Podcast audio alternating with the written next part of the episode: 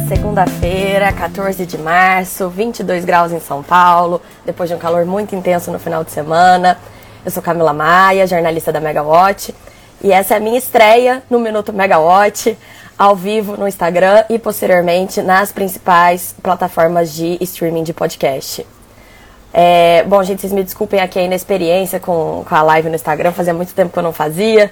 Mas vamos começar. Hoje a gente vai falar sobre os acontecimentos recentes na guerra da Ucrânia, inclusive as suas repercussões no Brasil, né? É, que ainda continuam voltadas para os efeitos nos preços de combustíveis. A gente vai falar sobre a corrida de ouro das renováveis e os seus efeitos na transmissão de energia, que a gente tem discutindo bastante isso também. E vamos falar um pouquinho sobre as alterações nos critérios de formação de preço de energia, que eh, teve, tiveram a consulta pública prorrogada aí e também sobre a agenda da nossa semana. Então vamos lá, gente. Começando pela Ucrânia. A semana começou com fortes ataques russos ao país vizinho. É, a despeito de uma nova rodada de, de negociações ali entre os governos né, da Ucrânia e da Rússia para um cessar-fogo, para alguma saída humanitária para a população ucraniana. É, o dia começou, é, começou ruim ali para os ucranianos, com muitos ataques, inclusive é, ataques em Kiev, na capital né, do país. É, esse otimismo com as negociações entre as autoridades russas e ucranianas, ele até está ajudando a reforçar o movimento de queda do, do petróleo. É, por volta de 9,5, 8,5 mais ou menos de Brasília, eu, eu verifiquei o preço do Brent, e ele estava com uma queda de 4,5% a 107,5 dólares o barril. É o contrato futuro do Brent com vencimento em maio, que é o de maior liquidez. Então, é, tá caindo um pouquinho ali, né? Tá, tá, já tá um pouco mais distante daqueles aqueles picos que a gente atingiu no começo da semana passada, principalmente, é, por conta de quando as autoridades americanas e europeias começaram a falar em banir o petróleo russo, que chegou ali a bater quase 140 dólares, né, na máxima do dia. Mas ainda assim tá num patamar muito alto, tá acima de 100 dólares. Os efeitos são evidentes é, nas economias do mundo inteiro e no Brasil não é diferente. Na semana passada, a Petrobras é, anunciou, todo mundo já sabe disso, né, um reajuste elevado nos preços de combustíveis, por volta de 20% para a gasolina, 25% para o diesel. A gente viu aquela corrida para os postos de gasolina. Confesso que não foi diferente, todo mundo aqui em casa também correu para abastecer, porque é, o, o preço foi elevado. É, mas isso foi alvo de críticas do governo, só que acontece que o governo está preparando algumas medidas estruturantes, né? o Congresso aprovou algumas leis, então a gente tem que ver qual que vai ser o efeito prático dessas medidas, das leis, da, da lei que foi sancionada até na, na sexta-feira pelo presidente Jair Bolsonaro. Temos que aguardar um pouquinho para ver qual vai ser o efeito prático nos preços de combustíveis. Mas no fim de semana, como não deveria ser diferente, o presidente Jair Bolsonaro ele, ele deu, fez críticas novamente né, à Petrobras. Ele falou mais uma vez que ele não pode interferir, que não tem nada que ele possa fazer, mas que é um absurdo a Petrobras estar é, tá, é, apurando lucros tão altos assim neste momento de, de crise. E, e ele lembrou que ele sancionou na sexta-feira o projeto que vai ajudar a minimizar os impactos nos preços e falou que está estudando enviar um novo projeto de lei complementar ao Congresso para desonerar os impostos federais sobre a gasolina, a exemplo do que já foi feito com o diesel. Então a gente tem que ver porque tudo isso tem impacto no orçamento, o Ministério da Economia não gosta dessas medidas, então não é tão simples assim, a gente tem que ver se isso vai passar.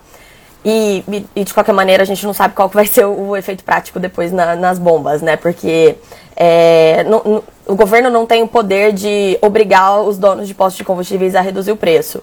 Eles vão ter que fazer isso por uma questão de oferta e demanda. Se tiver um posto que tiver o combustível mais barato, vai todo mundo para ele. Aí o vizinho vai ter que reduzir também para ficar competitivo no mercado e assim em diante. Então não é uma coisa tão óbvia e tão simples. É, agora, se por um lado o aumento do preço dos combustíveis ele afeta o bolso dos consumidores, principalmente aí por conta do efeito inflacionário que a gente sabe que é muito grande, que não é só na bomba, mas em toda a cadeia, em toda a logística, frete, etc. É, o Valor Econômico de hoje ele trouxe uma reportagem explicando que as altas nas cotações de petróleo vão contribuir para um novo recorde nas receitas totais de royalties e participações especiais da União, estados e municípios. É, o Valor Econômico solicitou que o Centro Brasileiro de Infraestrutura, o CBIE, é, fizesse esse cálculo e o que eles chegaram foi que o valor das participações governamentais ele pode saltar de 77,82 bilhões de reais em 2021 para 101,5 bilhões de reais neste ano. Eles consideram um, um, preço médio do barril de petróleo de 95 dólares e o câmbio a R$ 5,40. Então, É, essa é a base da estimativa deles. Com o preço hoje está acima, mas se ele cair, né, a gente chega nesse preço médio. De qualquer maneira, é um bom recurso entrando aí no, no Caixa da União dos estados e dos municípios. É, outra reportagem interessante que tem ali no Valor Econômico a esse respeito é em torno de. É, contando um pouquinho como é que está a situação ali da antiga Relan. A única refinaria brasileira que foi privatizada pela Petrobras desde que ela começou esse movimento de venda de ativos de refino. É, e foi fechada essa compra né, pelo Mubadala há cerca de três meses mais ou menos. E eles compraram bem nesse momento que o preço do combustível começou a disparar lá em cima. A Petrobras segurou um pouco o, o, o repasse aqui no Brasil. Então, o que, que acontece? É, o Mubadala ele teve que escolher entre ter prejuízo com a venda de combustível, já que a, o Mubadala ele compra o, o, petróleo lá fora, né, pagando o preço internacional, ou compra da Petrobras ou de qualquer outro fornecedor, mas pagando o preço internacional, e vende no Brasil o combustível. Como a Petrobras estava segurando esse reajuste, eles tinham de escolher ou a gente faz o mesmo preço da Petrobras e tem prejuízo, ou então a gente não vende porque o nosso preço vai estar mais caro que o deles. E aí o que, que acontece? Como a gente depende dessa refinaria no Brasil, a gente tinha até um risco de desabastecimento. Inclusive, que é reforçado até pela questão da importação também, porque o nosso parque de refino ele não é capaz de suprir toda a demanda nacional. Então, são essas as várias nuances. É, o Badala estava passando por esse momento. Agora, com o reajuste da Petrobras, melhorou um pouco a situação, mas eles dizem que ainda tem um. que eles ainda estão subsidiando um pouco, que a Petrobras não repassou totalmente, porque tem essa questão de toda a volatilidade dos preços, né? Ele sobe e desce, depende muito do, do preço travado pelo Mubadala, enfim. É, a gente tem que ver o que, que vai acontecer.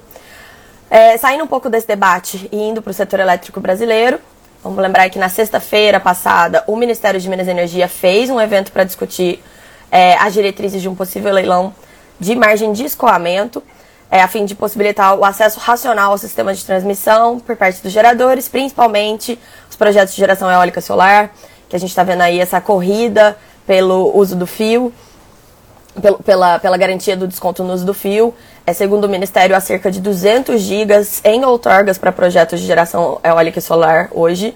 É, é, inviável construir esse, todos esses projetos, a gente sabe disso. Principalmente, eles, eles representam, segundo o governo, ali cinco vezes a todo o incremento de oferta previsto pelo, pela IPE para os próximos 10 anos.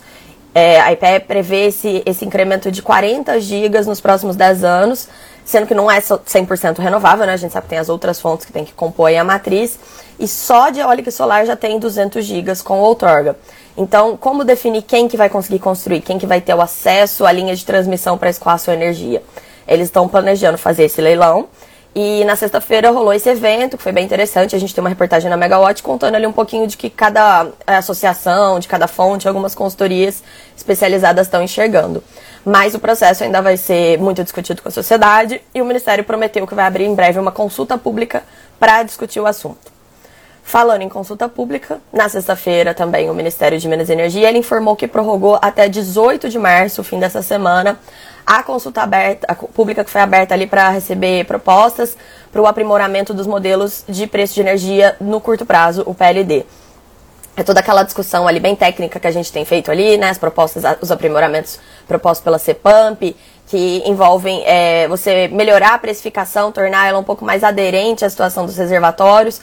É, consequentemente, segundo os cálculos da nossa consultoria, é, o preço vai subir um pouco, o preço de energia no mercado spot, mas é, tudo vai depender de quais vão ser mesmo os critérios, quais vão ser os parâmetros implementados.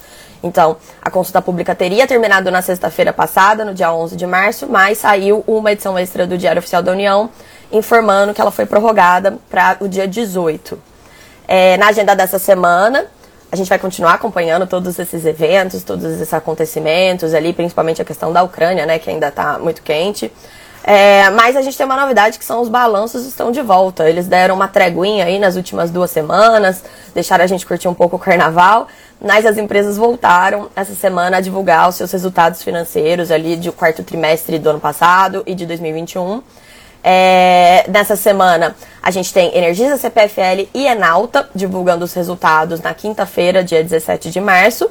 E a Eletrobras, ela divulgaria os seus resultados hoje, só que ela informou um novo adiamento, é a segunda vez que ela adia já as demonstrações financeiras dela. E agora ela vai divulgar na sexta-feira, 18 de março. Importante lembrar que a empresa tem um pouquinho de pressa para divulgar o seu balanço, para concluir ali os ritos necessários antes dela começar o processo de capitalização que vai resultar na sua privatização. O governo tem pressa para fazer isso, porque por ser um ano eleitoral, é, tem a questão das janelas de mercado, então eles têm que fazer isso até, até, o, até maio, mais ou menos, tem que estar tá concluída essa capitalização. Então, a Eletrobras adiou, mas não adiou tanto assim o balanço, vamos ver o que acontece. É, ainda na agenda, hoje, o ministro de Minas e Energia, ele deve participar ali por volta das 11 horas de um evento da celebração dos 65 anos de Furnas. E depois, o ministro Bento Albuquerque, ele tem uma reunião prevista com executivos da Shell durante a tarde. Vamos ver se durante o dia não surge nenhuma reunião nova, que isso tem acontecido bastante na última semana. Sempre surge uma reunião ali na Casa Civil, no Ministério da Economia, em geral para tratar da questão de, de combustíveis mesmo, da alta do petróleo. Então, vocês acompanham a Megawatt que a gente sempre atualiza vocês. E, e, nessa semana, né, só para fechar, a gente vai ter na Megawatt a nossa tradicional Ligados no Preço, né, aquela nossa live ao vivo ali que a gente faz na live ao vivo, redundância, que a gente faz nas quartas-feiras, às 13 horas. Desde a semana passada, a Ligados no Preço passou a ser alternada com a Ligados no Regulatório.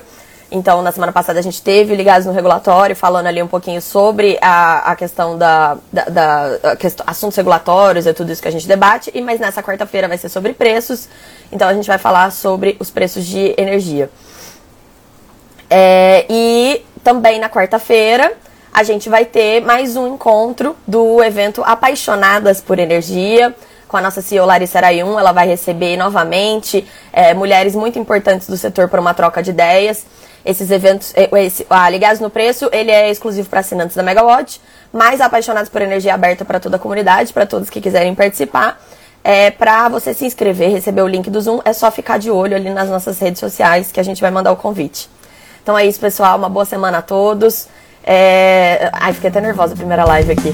Uma boa semana a todos e até a próxima. Até amanhã.